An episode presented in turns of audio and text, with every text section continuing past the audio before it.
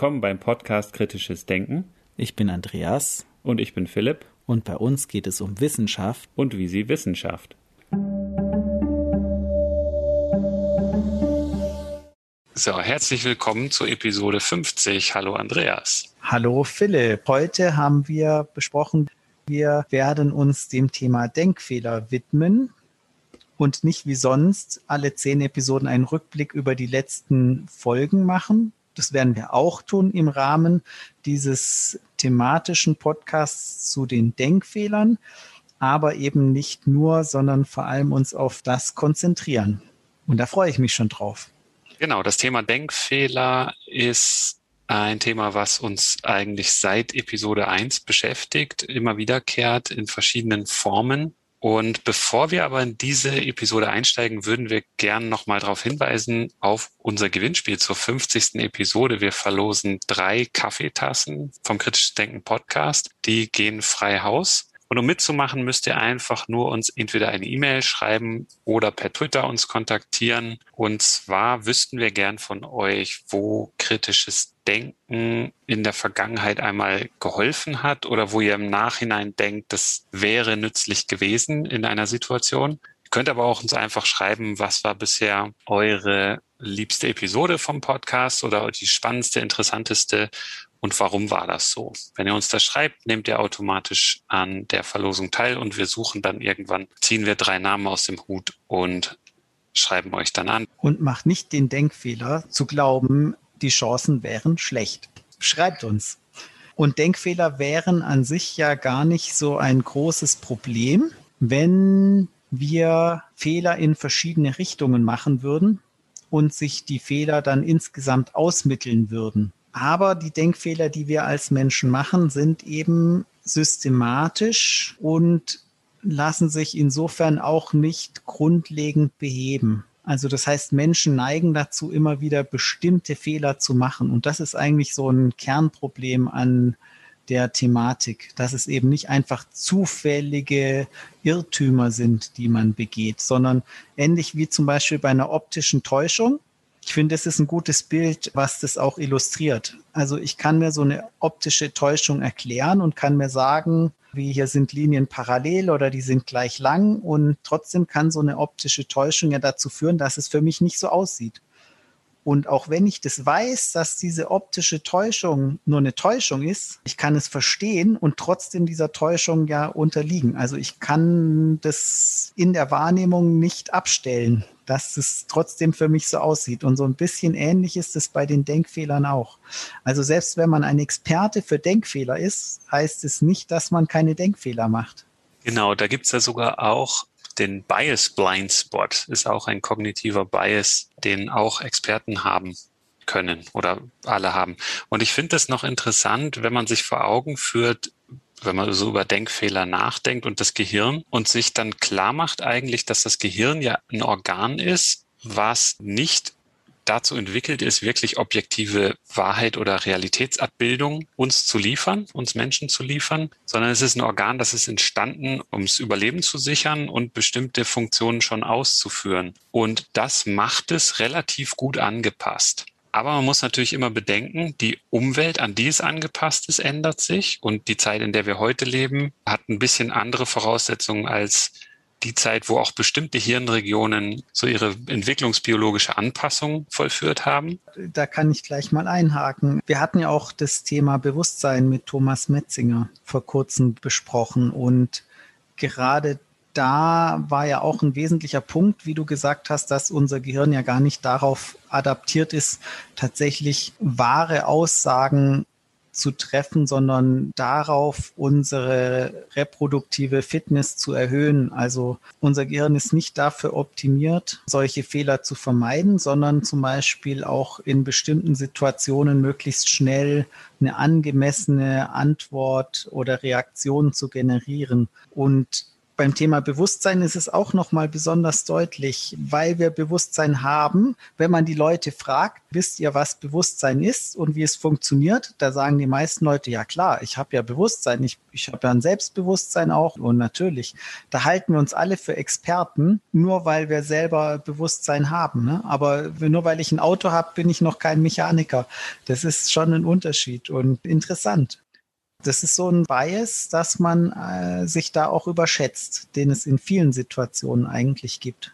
Also ein, ein großer Bereich an kognitiven Verzerrungen oder Denkfehlern betreffen auch immer die Fälle, wo wir die In-Group, von der wir dann ein Teil sind, mit der Out-Group vergleichen. Zum Beispiel den Out-Group Homogeneity Bias, dass man die, die Out-Group, und die kann man jetzt definieren, wie man will. Also die engste In-Group, von der wir ein Teil sind, sind wir alleine. Aber die kann ich auch ein bisschen erweitern, die Familie oder die Sippe oder das Umfeld. Aber ich grenze das immer ab gegen eine Outgroup. Und diese Outgroup ist in meiner Wahrnehmung immer sehr viel homogener als die variable und, und sehr heterogene Ingroup. Und das ist auch so eine kognitive Verzerrung. Da kann man sich gut vorstellen, wie das entstanden ist. Das Gehirn als Organ, was auch das soziale Tier Mensch weitergebracht hat in dem sozialen Gefüge, in dem wir uns entwickelt haben und als solches auch eine Funktion bevorzugt selektiert wurde, die den Sippenzusammenhang gefördert hat. Also diese In-Group-Verzerrung, dass so die eigenen Belange oder die Belange der eigenen Sippe wichtiger wahrgenommen werden, dieser Ego-Bias und auch die Out-Group als homogener und distanzierter und eher als äh, abgegrenzte Gemeinschaft wahrgenommen wird also das passt ja auch gut, dass man sozusagen der In-Group mehr Glauben schenkt als der Out-Group, weil das natürlich in der Entwicklungsgeschichte ein Vorteil war, wenn man einen gewissen Zusammenhalt gefördert hat. Und dann war das ja gar nicht so entscheidend, ob das unbedingt richtig war, was man geglaubt hat, solange alle zusammengearbeitet haben mit dem gleichen Ziel und eine Zugehörigkeit entstanden ist, da hat es wahrscheinlich das Weitergeben der Gene gefördert wenn man das gemacht hat. In vielen Themen sieht man das ja auch, dass dann so solche Dichotomien entstehen. Wir hatten das im Zusammenhang. Da fällt mir ein Beispiel ein mit der Corona-Krise auch mit Nikhil Mukherjee besprochen, dass zum Beispiel die Experten in Deutschland am Anfang sehr skeptisch gesehen haben, dass in asiatischen Ländern der Einsatz von Mundschutz sehr gebräuchlich war und bei uns eigentlich so eher die Nase gerümpft wurde und viele Leute, die sich eigentlich auch gut auskannten, äh, gemeint haben, dass das nützt wahrscheinlich gar nichts. Und da sieht man dann auch, dass sozusagen, wenn wir jetzt sagen würden, das ist die Outgroup, ne, die anderen, die machen das, aber obwohl die jetzt, wenn man es mal nüchtern betrachtet, vielleicht mehr Erfahrung mit Pandemien und Viren haben als wir, sind wir doch da erstmal ein bisschen skeptisch ne, und, und äh, machen das vielleicht anders. Und auch das Hören auf Expertinnen und Experten hat er auch schön beschrieben, dass wir da eigentlich nicht so groß über den Tellerrand gucken. Und gerade in Deutschland haben wir auf Kikule und Drosten gehört, aber eigentlich jetzt gar nicht so die Expertise aus Ländern, wo die Pandemie schon früher ausgebrochen ist und wo dann Erkenntnisse publiziert wurden, die sind wie ausgeblendet worden oder zumindest anders gewichtet worden. Also die Expertise im, im eigenen Land und da wäre die In-Group dann so unsere Expertinnen und Experten in Deutschland oder Europa versus die, die anderen, aber die scheinen dann sehr viel weiter weg und auch nicht so relevant. Da will ich mich jetzt auch nie ausnehmen. Mir ging es natürlich auch so, dass ich zunächst mal auf ich sage jetzt natürlich, aber mir ging es so, dass ich mich zunächst mal mit den Äußerungen von Experten beschäftigt habe, die in Europa sind, und vor allem in Deutschland. Und da setzt man einen Schwerpunkt, der eben nicht unbedingt repräsentativ ist für die wissenschaftliche Meinungsbildung insgesamt. Und ich glaube eben, da haben wir alle viel dazugelernt im Laufe der Zeit und auch die Experten haben viel dazugelernt. Ja, wobei das ist auch die Frage, wir haben viel dazugelernt, würden wir es aber in Zukunft anders machen? Und ich glaube, diese Biases, die sind auch deswegen so hartnäckig und du hast gesagt, systematische Verzerrungen. Und ich gehe mal davon aus, dass wenn in zehn Jahren wieder eine Pandemie ausbrechen würde und wir wären von einer ähnlichen Situation, dann würden die Reaktionen, und das sieht man ja jetzt schon in der ersten Welle, zweiten Welle und in der dritten Welle, die Reaktionen darauf sind zum Teil dann doch recht ähnlich. Also klar mit, mit Anpassungen, aber es ist extrem schwierig, zum Beispiel jetzt so, so eine Denkverzerrung, die aus unserer Hirnphysiologie wahrscheinlich stammt, zu beseitigen. Also da wirklich dem Herr zu werden. Ja, meinst du jetzt zum Beispiel, dass es für uns schwer vorstellbar ist, was eine Exponentialfunktion bedeutet, wenn sich eine bestimmte Krankheit eben ausbreitet? Oder woran hast du da konkret gedacht? Hast du da ein Beispiel? Also ich denke jetzt auch ganz konkret an so In-Group, Out-Group-Denken. Also mhm. diesen Out-Group mhm. Homogeneity mhm. Bias oder In-Group Favoritism. Das ist, denke ich, sehr tief eingeprägt und sehr schwer, selbst wenn man da so rein kognitiv drüber nachdenkt und das reflektiert und zur Einsicht kommt, ja, das gibt es, so würde ich doch wahrscheinlich in den meisten Fällen, wenn ich wieder einer ähnlichen, auch nur einer leicht ähnlichen Situation ausgesetzt bin, genau wieder dieselbe Denkweise zutage fördern. Und weil es ja so ist, dass wir uns unseren Biases gar nicht bewusst sind, sehen wir sie aber bei den anderen sehr stark. Und das an sich, hatte ich ja vorhin schon erwähnt, diesen Bias Blind Spot, das sieht man sehr leicht an anderen. Und es ist ziemlich einfach, so vom Sofa aus die Denkfehler der anderen in Reaktion auf eine Pandemie oder auf wissenschaftliche Praxis oder im Alltag zu sehen, zu identifizieren und den Finger drauf zu halten und zu sagen, wie es besser geht. Wenn man das aber bei sich selber machen würde, es ist extrem schwer. Und dann mhm. gibt's ja auch noch Effekte, wenn ich mit Evidenz konfrontiert bin, zum Teil, dass ich Denkfehler begehe, dann ist die natürliche Reaktion von uns Menschen ja meist auch nicht, oh ja, blöd von mir, alles klar, mache ich nächstes Mal besser, sondern ich rationalisiere meine Behauptung, meine Ansicht, meine Denkweise. Und ja, das macht es halt extrem schwierig, da etwas dran zu ändern. Ich sage nicht, dass das nicht möglich ist und überhaupt erstmal die Kenntnis von Denkfehlern ist, denke ich, eine gute Voraussetzung. Vielleicht auch Übungen darin, die bei anderen zu erkennen, aber ein grundsätzliches Ding, was wir auch schon von vielen Gästen von uns gehört haben und besprochen haben, ist, dass das kritische Denken, so wie wir es so in unserem Podcast bisher häufig besprochen haben, auch immer ein selbstkritisches Denken sein sollte, also jetzt normativ gesprochen. Und da wäre es wichtig, auch diese Denkfehler bei uns selber zu entdecken. Und das ist eben schwieriger, als es bei anderen zu tun. Und bei diesem Thema jetzt zum Beispiel würden wir in einer anderen Krisensituation in der Zukunft anders reagieren. Ich glaube auch, dass die Bequemlichkeit etwas dagegen spricht. Also es ist ja auch anstrengend, sich mit Expertenmeinungen von Experten auf anderen Kontinenten oder eben im internationalen Bereich sich damit auseinanderzusetzen und zu beschäftigen. Das benötigt ja eine durchaus gewisse Anstrengung und setzt Motivation voraus. Und es ist ja bequemer, einfach mal das Radio einzuschalten und einen deutschen Nachrichtensender irgendwie sich reinzuziehen. Ja, also bequemer oder auch, du könntest sagen, denkökonomischer. Also das Gehirn ist ja auch nicht darauf ausgelegt, wirklich immer auf Höchstleistung zu laufen und dann immer optimale Ergebnisse auszuspucken. Und wenn man so Denkökonomie, wenn wir darüber sprechen, da muss man sicherlich auch so die Forschung von Kahnemann erwähnen mit diesem System 1, System 2 Denken, das schnelle und das langsame Denken und wie das schnelle Denken, was in sehr vielen Situationen sehr hilfreich ist und so eine schnelle Heuristik liefert, wie man schnell mit auch unvollständigen Informationen zu Entscheidungen kommt, was wir ja machen müssen und auch einen ganzen lieben langen Tag tun. Und das langsame Denksystem auf der anderen Seite, dieses bewusste und vielleicht kritisch reflektierende System, das arbeitet nicht nur langsamer, sondern ist auch anstrengender, also wahrscheinlich empfunden anstrengender und man muss um Ecken denken, man muss viele Sachen bedenken, man muss vielleicht auch selbstkritisch sein. Das geht vielleicht nicht so leicht von der Hand. Und die ganzen Denkfehler, die wir jetzt so erwähnt haben, sind natürlich auch nicht die einzigen Denkfehler. Da gibt es noch andere systematische Verzerrungen. Wir haben oft auch vom Confirmation Bias gesprochen. Und gerade wenn ich mhm. vielleicht auch schon so eine vorgefertigte Meinung oder eine grundsätzliche Haltung habe, das kann zum Beispiel eine politische Haltung sein, aber es kann auch einfach so Teil von meinem Weltbild sein. Ich habe dann quasi ja die ganze Welt der Informationen sind ein Mausklick entfernt. Und dann gibt's ja auch diese Beschreibung von dieser Filterbubble. Und das ist sicherlich auch eine Ausprägung von diesem Confirmation Bias. Ich könnte natürlich auch einfach noch ein paar mehr Mausklicks wagen oder auch mal in andere Medien gucken, die jetzt nicht nur das schreiben, was ich gern hören will. Aber dieser Confirmation Bias ist recht hartnäckig und wir tendieren eben dazu, faul oder bequem zu sein, so wie du es genannt hast. Oder es ist einfach so inhärent in unserer Denkweise, dass wir die Evidenzen oder die Anekdoten oder die Geschichten oder die, die Informationen suchen und primär abspeichern und auch behalten, die unsere vorherige Ansicht, Haltung oder unser Weltbild bestätigen. Wenn wir widersprüchliche Evidenz erfahren, dann geht unser Gehirn da ja oft so um, das wird einfach ignoriert, gelöscht oder mit der Zeit verblasst und das bleibt einfach nicht. Mhm.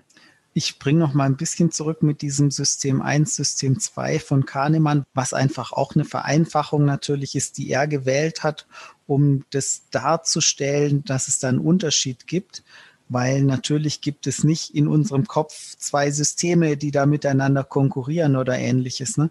Ja. sondern das sind ja fließende Übergänge und man kann das nicht so differenzieren. Aber er hat das ja auch gewählt, weil wir uns Entitäten, die klare Charakteristika haben, gut vorstellen können, sowie eine Art Persönlichkeit, diese Denksysteme gegenüberstellen können. Und das einfach dann ein mächtiges Bild ist, mit dem man gut arbeiten kann was ja auch schon wieder so ein bisschen eine Vereinfachung ist, was ja, was. Ja, ein Modell, würde ich sagen. Was eben auch, es ist, was, es ist auch nur ein Modell, was eben die Realität eben nicht abbildet. Man darf jetzt nicht das Modell mit der Realität verwechseln. Also so funktionieren wir natürlich nicht. Aber in der Vereinfachung ist es, äh, hilft es natürlich weiter, Sachen zu verstehen oder warum wir bestimmte Fehler immer wieder machen. Ja. Und das ist ein wichtiger, das ist ein gutes, guter Punkt, den du gebracht hast, dass wir natürlich immer eher bestätigende Informationen suchen. Mhm.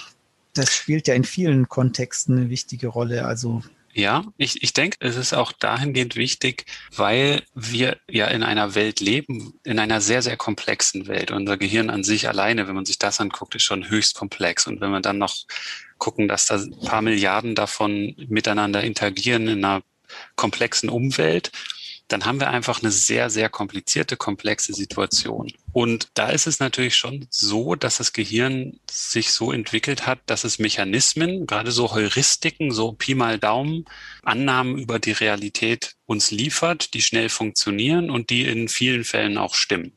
Und die Tatsache, dass die Welt aber sehr komplex ist und dann, wenn wir auch über das Thema Wissenschaft reden, wir reden ja häufig über Wissenschaft und Forschung, da ist ja meistens, wenn man irgendwie eine Frage an die Wissenschaft stellt, ja, wie ist denn das so und so? Ich habe da jetzt das Bild oder Gravitation zum Beispiel, der Apfel fällt zu Boden. Meistens ist es ja, oder würde ich sagen, immer ist es so, ja, eigentlich ist es aber ein bisschen komplizierter. Man hat ja immer so Vereinfachungen und einfache Denkmodelle. Ich glaube, das brauchen wir als Menschen auch, um, ja, um Sinn zu schaffen. Ja, die Welt ist oft zu komplex. Wir brauchen natürlich ein Modell. Und gerade in der Forschung geht es ja aber auch um dieses Thema eben nicht die bestätigende Information zu suchen, sondern Hypothesen kritisch zu prüfen. Der Versuch des Widerlegens ist ja der Kern der wissenschaftlichen Methode eigentlich. Daher die Wissenschaft ist auch das beste Instrument, das wir haben, um zu Erkenntnissen darüber zu kommen, wie die Welt wirklich ist. Dennoch unterliegen natürlich gerade auch Wissenschaftler Denkfehlern und werden auch von wissensexternen Faktoren beeinflusst. Also das eine ist äh, natürlich, dass Forscher ein großes Investment machen in die Forschung, also sowohl privat, finanziell, also was den Zeitaufwand betrifft und auch die Gelder, die man einwerben muss, um Forschung zu machen. Also das führt natürlich schon dazu, dass man die eigene Forschung so als eine Art eigenes Kind betrachtet und mhm. versucht es vielleicht nicht immer mit der Energie zu widerlegen, mit der man da vielleicht rangehen müsste. Wir hatten ja auch schon dieses Thema äh, Interessenskonflikte im Gesundheitswesen. Das gibt es natürlich in der Forschung genauso. Oder auch, dass man dann eben hingeht und zum Beispiel mehrere Variablen in einem Experiment anlegt, die man dann nachher als Ergebnisparameter heranziehen kann und dann nachher die Werte nimmt, die besser zur Theorie passen und eben da nicht so kritisch prüft und dass man auch an die eigenen Forschungsergebnisse glaubt. Also ich finde es auch typisch, dass Forscher ihre eigenen Theorien eben versuchen zu verteidigen bis aufs Letzte mhm. und davon überzeugt sind. Und eigentlich geht es ja gerade in der Forschung darum, sich widerlegen zu lassen. Aber ich finde das auch eine gute Perspektive, wenn du sagst, so eine, eine Wissenschaftlerin oder ein Wissenschaftler, wenn die ihr Leben, ihre ganze wissenschaftliche Karriere damit zugebracht haben, einer Hypothese oder einem Forschungsgebiet da eine bestimmte Denkrichtung aufzuprägen oder bestimmte Ergebnisse zu finden, dann sind die da investiert. Und mhm. das ist auch ein menschlicher Zug oder ein Charakterzug auch eigentlich oder auch ein Denkfehler, die, die Sunk Cost Fallacy, dass wir so handeln, wenn wir in eine Sache investiert haben. Je mehr wir investiert haben, desto schwerer fällt es uns von dieser Idee abzurücken. Und gerade in der Wissenschaft kann das fatal sein, wenn man Evidenz findet, die der eigenen Lieblingstheorie, und es ist ja manchmal so, dass Forschende dann so einer Denkrichtung hinterherjagen und das dann bestätigen wollen. Wenn man aber jetzt Evidenz findet, dass es anders ist, dann kann einem das im Weg stehen, dass man so in dieser Idee investiert ist. Du hast Statistiken genannt, da gibt es auch diverse, da kannst du auch so dieses Cherry-Picking betreiben, dass du mhm. da auch unterbewusst vielleicht diese Forscherfreiheitsgrade ausnutzt. Mhm. Wir haben das auch mit Professor Dirnagel besprochen, also genau. auch diese Idee zum Beispiel, naja, wenn es in dem Experiment nicht rauskommt, dann mache ich hier mal noch ein bisschen was anders und dann probiere ich es mal so und probiere es mal so. Und wenn ich 20 Experimente mache, dann wird schon irgendeins so rauskommen, wie es zu meiner Theorie passt. Und das ist eben gerade nicht das, was mit kritisch prüfen gemeint ist. Und man hat natürlich das Problem als Forscher, wenn ich jetzt ein Ergebnis habe, das die Theorie eben nicht stützt, die ich vertreten habe, dann wird es auch schwieriger, das Ganze zu publizieren. Also auch gerade Resultate, die die Nullhypothese stützen, die sind ganz schwierig in der wissenschaftlichen Publikation unterzubringen, in ein gutes Journal reinzukommen. Und das macht es für Forscher natürlich unattraktiv. Und das sind strukturelle Probleme, die dazu führen, dass eigentlich die Qualität der Forschung da eher gemindert wird. Oder auch Replikationen von Experimenten. Das bräuchte man ja in vielen Situationen auch, dass man einfach das gleiche Experiment, das schon ein anderer Forscher bereits gemacht hat, nochmal repliziert. Die sind einfach auch schwierig zu publizieren, solche Studien. Und wäre aber wichtig, weil wir ja auch wissen, das war zuletzt auch viel in der Diskussion, dass eben ein großer Teil auch wichtiger wissenschaftlicher Resultate sich gar nicht replizieren lassen, gerade in der Medizin, aber auch in der Psychologie. Ja, die große Replikationskrise. Genau. Und ja. das ist, ist ja ein strukturelles Problem, dass man solche Ergebnisse auch einfach gar nicht gut verwerten kann. Dafür aber überraschende Resultate, die erstmal spektakulär klingen, das ist eben wie in anderen Medien auch, die kann man besonders gut verkaufen. Und da ist ja klar, je überraschender das Ergebnis, desto wahrscheinlicher ist es eben auch nicht zutreffend. Und eigentlich je unwahrscheinlicher etwas ist, desto höher müssten wir die Anforderungen setzen an die Evidenz, die etwas stützt. Genau. Da kommt mir immer das, das berühmte Zitat von, ich glaube, es von Carl Sagan. Extraordinary claims require extraordinary evidence. Ja. Mhm. Eine kleine Studie dazu, ob jemand Gedanken lesen kann, die dann statistisch signifikant mhm. positiv mhm. ist, die wird sehr wahrscheinlich falsch sein, weil um das nachzuweisen, da müsste man ja gegen verschiedene Forschungszweige, die etabliertes Wissen schon oder Textbuchwissen etabliert haben, dass Gedankenlesen nicht funktioniert das müsste man alles widerlegen und da braucht es mehr als eine Studie, die das zeigt. Oder auch eben, wir haben über evidenzbasierte Medizin gesprochen in Episode 7 und auch mit Nathalie Grams über Homöopathie. Da gibt es auch sehr viel Forschungsergebnisse, die Wirksamkeit über den Placebo-Effekt hinaus zeigen von Homöopathika. Aber es widerspricht halt grundlegenden wissenschaftlichen Grundsätzen, dass etwas, was so weit verdünnt ist, dass es keine pharmakologische Wirkung mehr haben kann, dass das noch einen klinischen Effekt zeigt. Und das ist einfach wahrscheinlicher, dass in manchen Studien, die dann positiv ausfallen, die Forscherfreiheitsgrade durchgeschlagen haben oder einfach, man kann sich überlegen, dieser P-Wert 5 Prozent, das bedeutet ja auch, wenn man 100 Studien macht, dann werden einige von denen statistisch signifikante Ergebnisse bringen, obwohl eigentlich kein Effekt vorliegt. Also wenn man genügend Forschung macht, dann kriegt man die Ergebnisse schon. Und wenn man dann auch wieder Cherry-Picking betreibt, dann kann man eine erhebliche Studiensammlung zusammentragen, die Ergebnisse zeigen, dass eine bestimmte Medikation über den Placebo-Effekt hinaus wirkt. Ignoriert dabei aber, dass irgendwie 20 mal so viel Studien das Gegenteil zeigen. Ich finde auch diese, diese Regel ist aber grundsätzlich ja keine schlechte, dass, sage ich mal, besonders kühne Behauptungen auch besondere Evidenz bedürfen. Also in der Corona-Krise diese Ideen, dass zum Beispiel das irgendwie äh, eine gezielte ähm, Verschwörungen von den Medien oder weiß ich nicht, dass in China absichtlich irgendwie jetzt ein Virus gezüchtet worden ist und in die Welt gesetzt worden ist und so weiter. Das sind ja doch eher Sachen, die erstmal spektakulär klingen. Und ich würde sagen, je spektakulärer etwas klingt, desto härtere Evidenz würde ich dafür sehen wollen. Würde ich auch sagen. Wir haben ja auch mit Marco Kovic in Folge 6 über Verschwörungstheorien gesprochen und mhm. du hast gesagt, in der Corona-Krise jetzt da blüht das so richtig auf. Und gerade so das Thema Verschwörungstheorien da kommen wir dann auch im Bereich vielleicht weg von der wissenschaftlichen Forschung, sondern auch die Allgemeinbevölkerung betreffen. Also nicht nur die Untergruppe von Forschenden, sondern alle Menschen Betreffenden. Wir unterliegen ja alle den gleichen Denkfehlern. Das hast du eingangs gesagt. Und da zeigen sich viele von diesen Denkverzerrungen sehr, sehr stark. Und einer, der mir da auch immer wieder kommt, wenn ich so mir überlege, wie viel Expertise scheinbar die Allgemeinbevölkerung jetzt mittlerweile von Gebieten wie Immunologie oder Virologie oder Epidemiologie hat, da denke ich dann auch oft an diesen Dunning-Kruger-Effekt, das Thema Expertise. Und Dunning und Kruger haben ja gefunden, dass es so eine charakteristische Kurve gibt. Tendenziell ist es so, je mehr ich über ein Fachgebiet weiß, desto mehr weiß ich auch, was ich nicht weiß und desto demütiger bin ich meinem Wissen gegenüber und desto mehr würde ich die Einschätzung treffen. Ich weiß eigentlich gar nicht so viel, weil ich weiß, was es alles noch zu wissen gäbe und so weiter.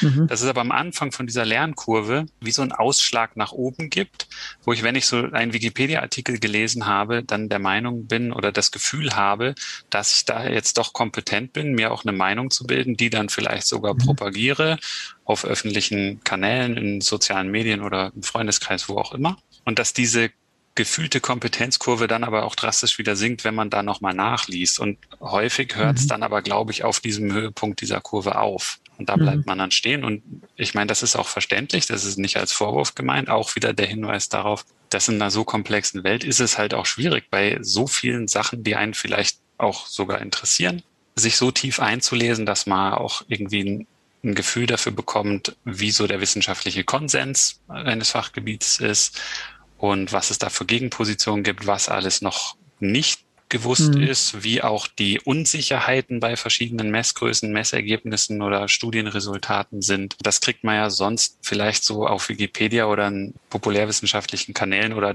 durch die Tagespresse nicht mitgeteilt. Und da braucht mhm. es dann schon einiges an Expertise, um diese Dinge dann auch zu durchschauen. Ja, und sehr auch interessant, finde es wird jetzt auch so ein bisschen gerade wieder für Menschen, die jetzt nicht in einem wissenschaftlichen Kontext arbeiten, transparent, dass wenn eine Studie gemacht wird, die dann auch von Experten kommentiert wird, dass man da ganz unterschiedliche Ergebnisse rauslesen kann. Ne? Aus dem gleichen Paper da können die einen sagen, zum Beispiel, naja, die Lockdown-Maßnahmen, die äh, nächtlichen Ausgangssperren sind hilfreich und andere Experten sagen dann, ja, das gleiche Paper zeigt uns eigentlich, es ist nicht hilfreich.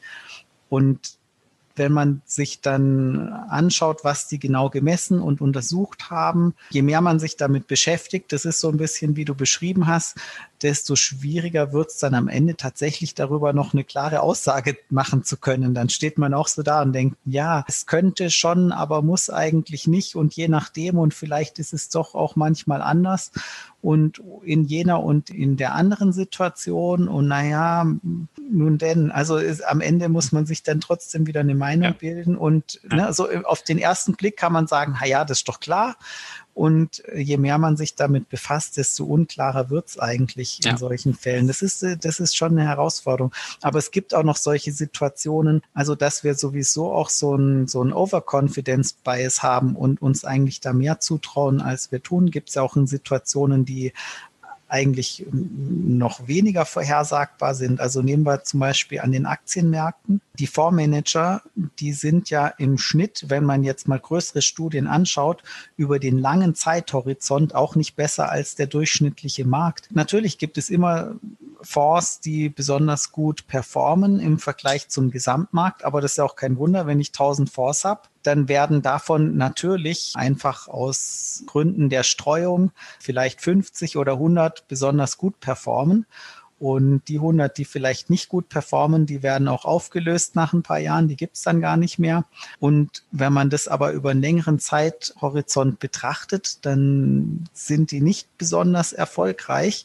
Und trotzdem würde natürlich jeder Vormanager sagen, natürlich kann ich den Markt schlagen. Und mhm der Witz ist, mir geht es ja persönlich auch so, dass ich denke, boah, das oder jenes wäre jetzt ja eine total gute Investmentidee und da müsste man doch jetzt investieren aus diesen und jenen Gründen. Da halte ich mich dann ja für schlauer als die anderen, die sich ja mit den jeweiligen Themen wahrscheinlich mindestens genauso viel beschäftigt haben wie ich. Und vor allem setzt es ja auch noch voraus, selbst wenn das dann noch richtig wäre, dass diese ganzen Märkte rational funktionieren, was wir ja auch wissen seit der Bankenkrise, dass das gar nicht der Fall ist. Und dann wird äh, das Ganze schon interessant. Du musst auch gar nicht in die Fondswelt oder in die Finanzwelt mhm. gehen, oder da ist es sicher auch der Fall, aber ich habe mich die ganze Zeit an die Spielbanken erinnert. Ich mhm. habe auch mal im Casino gearbeitet und wenn man so beobachtet, wie ein Spieler oder eine Spielerin dieser mhm. Gamblers Fallacy heißt sie mhm. ja, erliegt und das Gefühl hat, dass man das Haus schlagen kann, dass man Systeme oder Muster erkennt, und das System schlagen kann. Und da kommt dann, glaube ich, auch noch viel Confirmation Bias rein, weil man sicherlich dann irgendwann mal so eine Glückssträhne hat und drei Zahlen hintereinander trifft oder 20 Mal hintereinander die richtige Farbe gelegt hat und dann in dem Gefühl bestärkt wird, ja, jetzt habe ich es raus. Dabei ist es total zufällig, was da passiert mit dieser Kugel im Roulette-Kessel. Aber das Gefühl im Kopf des Spielers, das ist ich habe das im Griff. Wenn man die auch über die Zeit mittelt, dann ist sicherlich die beste Bilanz einer spielenden Person, dass man beim Roulette irgendwie 2,5 Prozent seines Geldes verliert im Schnitt. Weil das mhm. ist die Statistik. Im Schnitt sieht es natürlich immer sch noch schlechter aus, weil da noch andere Effekte reinkommen, so dass wenn man gewinnt, dass man dann irgendwie noch immer weiter spielt, so lange bis das Geld weg ist. Ich denke, ja sieht dann noch schlechter aus. Genau, so viel im Casino. Aber ich denke auch noch ein Punkt, da würde ich noch mal gerne anknüpfen. Du hast vorhin gesagt, eben diese erdrückende Evidenz. Und das ist gut, dass man eigentlich besonders belastbare Daten, starke Datensätze hat, wenn man etwas sehr Erstaunliches eigentlich gefunden hat und das beweisen will. Und da gibt's ja auch also da gibt's diese Standardstatistiken und P-Tests und sowas, aber da gibt's ja auch die Bayesianische Statistik nach Thomas Bayes und da ist ein ganz wichtiger Faktor in der Beurteilung einer Wahrscheinlichkeit von etwas.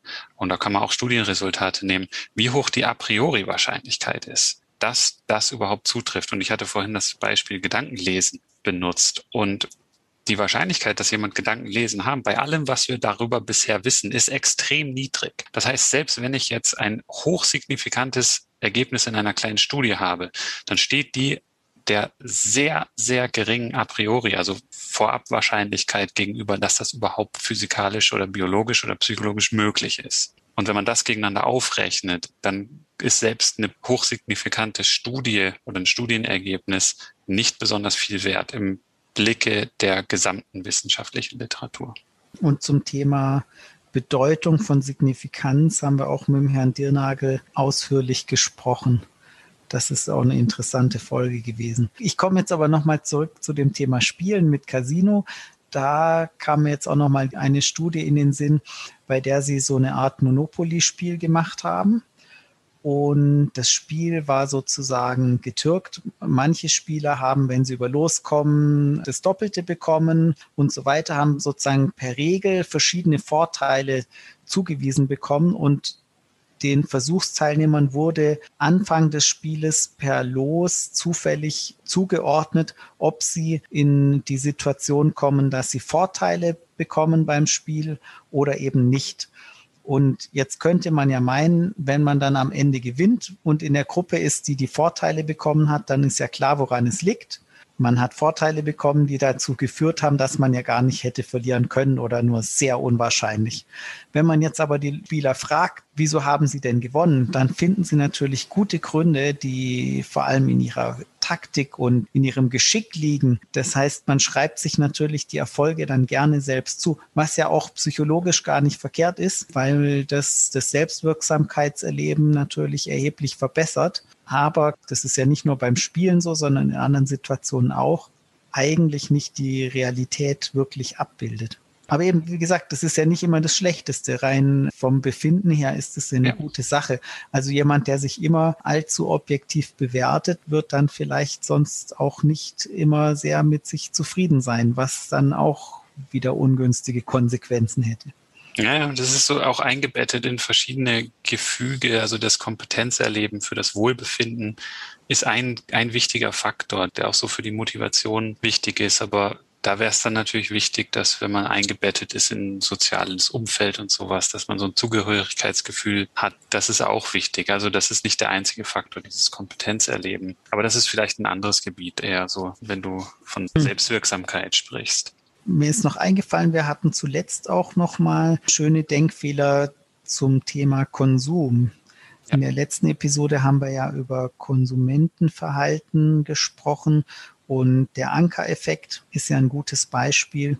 Also wenn ich jetzt eine beliebige Zahl präsentiert bekomme, die muss noch nicht mal in Zusammenhang mit dem stehen, was ich nachher bewerten soll, kann diese Einfluss darauf haben, wie ich einen anderen Sachverhalt bewerte, der eine numerische Facette hat. Wenn ich irgendwie sage, ja, X verdient 500.000 Euro im Jahr, dann ist das so eine Hausnummer und an der mhm. orientiere ich mich. Das ist wie so ein eingeschlagener Anker und da kann ich dann, da fühle ich mich dann unwohl, wenn ich mich da weit von entferne, wenn es jetzt zum Beispiel um Gehaltsverhandlungen geht oder sowas. Mhm. Je nachdem, wie ich die Frage stelle, gibt es ein anderes Framing und einen anderen Anker. Wenn ich jetzt sage, naja, würden Sie diesen Job Job machen für weniger als 50.000 Euro im Monat. Dann wirst du sagen, ja, würde ich machen, aber du würdest wahrscheinlich eine höhere Zahl nennen, als wenn ich sagen würde, würdest du diesen Job machen für mehr als 10 Euro im Monat. Dann hast du schon diesen Anker 10 und dann würdest du sagen, ja, vielleicht für, weiß ich nicht, 3000 je nachdem, was es für ein Job ist. Wenn ich den Anker ersetze, würdest du das machen für weniger als 50.000? Würdest du, ja, würde ich machen, vielleicht 20.000. Mhm. Und äh, dann sieht man schon, da kommen ganz andere Relationen dann zustande, wenn mhm. man so einen Anker setzt. Und das ist im Kaufverhalten natürlich auch relevant. Da versuchen uns dann auch entsprechend die Hersteller von Produkten natürlich auch dadurch, dass sie sich von anderen Produkten differenzieren, wieder frei zu machen von einem Anker. Also wenn ich jetzt zum Beispiel den Anker habe, naja, für eine Zahnpasta zahle ich vielleicht ein Euro, zwei Euro, vielleicht auch 2,50 und damit ich jetzt bereit bin, mehr für diese Zahnpasta zu zahlen, muss sie sich so weit von anderen Zahnpasta-Sorten abheben, dass ich diesen Anker nicht mehr darauf anwende. Also wenn die so speziell ist und die repariert sogar meine Zähne, dann ist es ja keine normale Zahnpasta mehr. Dann kann ich dafür halt auch fünf Euro zahlen. Dann ist ein anderer Anker gesetzt. Ich glaube, ich habe in der Folge übrigens ein falsches Beispiel gesagt mit den Windeln. Ich glaube, das war nicht die Windeln für Jungs und Mädchen, die nachher wieder für beide Geschlechter waren, das hatte ich, glaube ich, falsch im Kopf, sondern für Tag und Nacht. Es gab erst die normalen Windeln, dann gab es Tag- und Nachtwindeln und dann gab es wieder die Windeln für Tag und Nacht. Wie auch immer, man muss das Produkt immer wieder neu verkaufen, damit es interessant wird und Zusatznutzen hat. Genau, also da gibt es die verschiedensten Effekte, mit denen Werbepsychologinnen und Werbepsychologen uns Dinge schmackhaften und zum Kauf verführen wollen. Ich habe allerdings auch noch, und das passt auch zu dem ganzen Thema, und wir haben auch gerade über Forschung gesprochen, und ich habe ja gesagt, die ganze Welt ist so komplex und kompliziert und schwer zu verstehen. Und wenn man Wissenschaftler, Wissenschaftlerin ist, dann geht man meistens auch ein bisschen anders mit seinem Fachgebiet um, hat da mehr Demut, weiß, wo die Schwächen des eigenen Fachs sind und wo die Fallstricke sind und wo die Unwägbarkeiten sind. In der Allgemeinbevölkerung habe ich das ja meistens nicht, diese Einblicke. Und ich habe jetzt neulich eine Doku gesehen in der Arte-Mediathek über einen Forschungszweig, die nennen sich Agnotologen. Und mhm. die erforschen quasi so die bewusste Falschinformation auch durch bestimmte Interessengruppen, wo wissenschaftliche Forschungsergebnisse in Zweifel gezogen werden sollen, ganz bewusst. Und das Paradebeispiel ist ja so das Rauchen, dass das Krebs erzeugt oder auch das Passivrauchen. Da wurden offenbar von der Tabakindustrie in einem Konsortium wurde ganz viel Forschung gefördert, die einfach andere Ergebnisse hervorbringt in ganz vielen verschiedenen Bereichen, so dass man ganz legitim, wenn man die Forschungsergebnisse sich anschaut in der Gänze, dass man sagen kann, ich kann das eigentlich nicht abschließend beurteilen, weil es gibt diese und diese Ergebnisse. Und das geht dann auch so ein bisschen in den Bereich Interessenkonflikte. Wir hatten das mhm. im Gesundheitsbereich besprochen, aber ich glaube, das ist ganz allgemein gültig. Das ist auch eine ganz wichtige Frage, wenn man wissenschaftliche Erkenntnisse beurteilt. Wer hat diese Ergebnisse herausgefunden und wer steckt hinter dieser Forschung? Wer hat diese Forschung finanziert? Weil das kann doch sehr stark einfärben, auch welche Ergebnisse rauskommen. Das mhm. mal vielleicht so als Klammerbemerkung. Wir hatten es mit dem Herrn Ringer vom Denknetz auch thematisiert. Diese Studien zum Beispiel in Zusammenhang mit Tabak und ähnliches, die von der Industrie lanciert werden, um dann bestimmte Behauptungen zu stützen und die Vermarktung ihrer Produkte zu erleichtern. Und dass es dann natürlich wünschenswert wäre, auch unabhängige Forschung zur Hand zu haben, um das besser beurteilen zu können, solche Zusammenhänge. Man muss natürlich auch dann immer überlegen, wer unterstützt mit welchem Interesse welche Forschung und welche Forschungsergebnisse fallen vielleicht dann noch unter den Tisch. Das muss ja nicht mal sein, dass Forscher dann eben absichtlich äh, falsche Resultate produzieren, sondern das ist eben dieser Effekt, wenn ich 100 Studien mache, dann kommen schon fünf Studien so raus, rein zufällig, die vielleicht in die Richtung gehen, die ich gerne hätte, die mir zu Pass käme.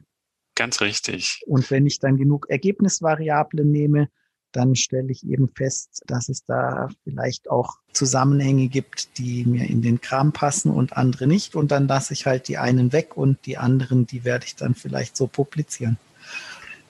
Confirmation Bias auch es gibt ja auch schöne, im, im Internet kann man sich das runterladen, bestimmte Tafeln oder Übersichtskarten von verschiedenen Denkverzerrungen. Wir hatten es auch besprochen, dass der Professor Drosten in einem Podcast auch über diese Wissenschaftsleugnung und diese verschiedenen Charakteristika gesprochen hat. Das fand ich, war auch schön zusammengefasst, was da für kognitive Verzerrungen oder Biases im Spiel sind, wenn es so um, um Wissenschaftsleugnung geht.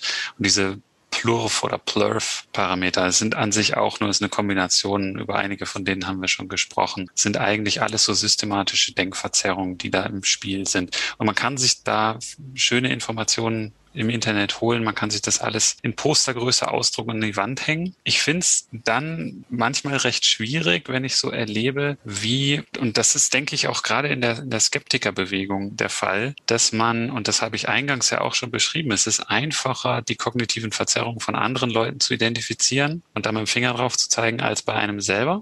Und ich finde es dann schwierig, wenn in der öffentlichen Debatte schnell mit dem Finger auf andere Leute gezeigt wird und gesagt wird, du bist aber dumm, du unterliegst jetzt gerade dem Confirmation Bias. Das ist keine besonders konstruktive Diskussion und das ist, so wahr es auch sein mag. Also es kann sein, das ist ganz offensichtlich der Fall und da unterliegt jemand dem Confirmation Bias. Aber ich glaube, es ist keine gute Methode, darüber zu sprechen, mit dem Finger auf jemanden zu zeigen und sagen, das hast du gerade falsch gemacht. Wichtiger wäre es, in dem Bewusstsein, dass diese ganzen kognitiven Verzerrungen uns alle betreffen, denke ich, manchmal zu überlegen, wo man den Finger auf sich selber zeigen kann und das auch wieder nicht missverstehen, bitte den ganzen lieben langen Tag nur selbstkritisch sich selbst zu zermartern und zu überlegen, was man alles falsch macht. Das denke ich ist auch nicht besonders zielführend, aber eben sehr sparsam damit umgehen, andere Leute auf ihre Denkfehler hinzuweisen. Ich denke, das ist das sollte jetzt auch nicht die Aufforderung von unserem Podcast sein, sich auf die Suche zu machen. Was machen die eigenen Eltern falsch? Was machen die Freunde falsch? Was macht die Partnerin falsch? Was macht der Lehrer falsch und so weiter? Oder was machen die blöden, blöden Politikerinnen und Politiker alles falsch, den ganzen lieben langen Tag lang? Ich denke, das führt zu nichts, sondern ich glaube, es ist schon wichtig, so ein Bewusstsein dafür zu haben, wie unsere Wahrnehmung generell verzerrt wird, in welche Richtung und das darüber auch zu sprechen, aber nicht mit dem Zeigefinger.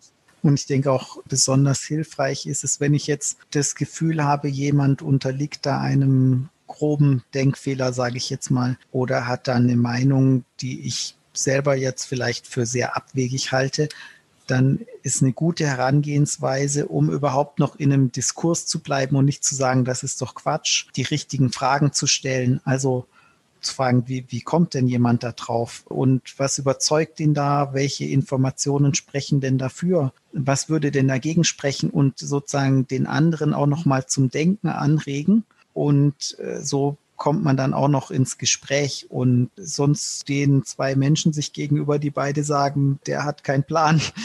Ja. Oder die natürlich. Und genau, und dann hört der Dialog auf. Weiter. Ja. Genau. Also, dass man da auch wirklich dem anderen zuhört und die richtigen Fragen stellt, um dann auch nochmal das Denken anzuregen. Wenn man uns kritische Fragen stellt, stellt uns auch kritische Fragen, auch in den Kommentaren zum Beispiel auch gerne. Wir lesen die auch immer, die Kommentare, auch wenn wir nicht immer jetzt was zurückposten, das muss man auch sagen. Wir reagieren nicht auf jede E-Mail und jeden Vorschlag für Themen, vor allem dann nicht, wenn sie in einem sehr aggressiven Ton vorgetragen werden und mit einem sehr, ja, fast hetzerischen Zeigefinger auf eine andere Gruppierung treffen. Also ich will jetzt nicht konkret sagen, wer und was, aber das finde ich keinen nützlichen Umgang miteinander. Und noch äh, vielleicht so als, als Ergänzung, die Tatsache alleine, dass ein Denkprozess bei jemand anders einer kognitiven Verzerrung unterliegt, heißt nicht automatisch, dass dieser Denkvorgang falsch ist und zu einem falschen Resultat kommt. Und da gibt's auch einen, Namen für die Fallacy Fallacy. Ja, also wenn jemand zum Beispiel ganz klar irgendwie dem, der Gamblers Fallacy unterliegt oder sowas, dann heißt es nicht automatisch, dass die Person falsch liegt. Also wenn sie glaubt, dass sie die Roulette-Zahlen vorhersagen kann, dann sicher schon. Aber in so Argumenten, es ist nicht automatisch gleich alles falsch, was einer kognitiven Verzerrung unterliegt. Sollte man ja. auch vorsichtig sein. Und deswegen ist es kein Totschlagargument, wenn jemand einer kognitiven Verzerrung unterliegt, die Person dann mehr oder weniger aggressiv darauf hinzuweisen und zu sagen, deshalb ist das falsch, was du gesagt hast. Aber ist ja ein guter Punkt mit dem Spieler, wenn du sagst, der Roulette-Spieler der zwar übermäßig davon überzeugt ist, dass als nächstes Schwarz kommt, könnte er trotzdem Recht haben. Das ist ja, ja. nicht so, dass er deswegen Unrecht ja. hat, nur weil er davon überzeugt ist, dass es so ist. Genau. Und es steht dem Spieler frei, sein ganzes Guthaben, sein ganzes Hab und Gut auf Schwarz zu setzen und an der Realität zu scheitern, notfalls. Jetzt haben wir aber echt viel über Denkfehler gesprochen und wir hatten auch schon Episoden, wo es darum ging, was kann man eigentlich machen, um Denkfehler zu vermeiden. Gerade auch mit Nikhil, der hatte ja auch ein gutes Buch geschrieben, die zehn Gebote des gesunden Menschenverstands, wo finde ich auch ein paar gute Punkte drin sind. Aber wir hatten jetzt auch noch mal zum Beispiel die Folge mit dem 6SA-Argument, ist auch ein gutes Beispiel. Vielleicht können wir das ja dann bei Folge 60 zum Thema machen. Genau. Oder uns fällt das was anderes Interessantes ein. Richtig. Und wenn ihr noch eure Anekdoten, eure Geschichten, eure Lehrbeispiele zum Thema Denkfehler oder kognitive Verzerrung mit uns teilen möchtet, dann freuen wir uns auch, wenn ihr uns schreibt. Genau. Philipp hat mich gefreut, war interessant. Ja, auf weitere 50 Episoden. Stoßen wir an, vielleicht auch bald mal wieder gemeinsam in einem Raum. Langes Zerr. Hoffen wir drauf. Dann vielen Dank fürs Zuhören und bis zur nächsten Episode.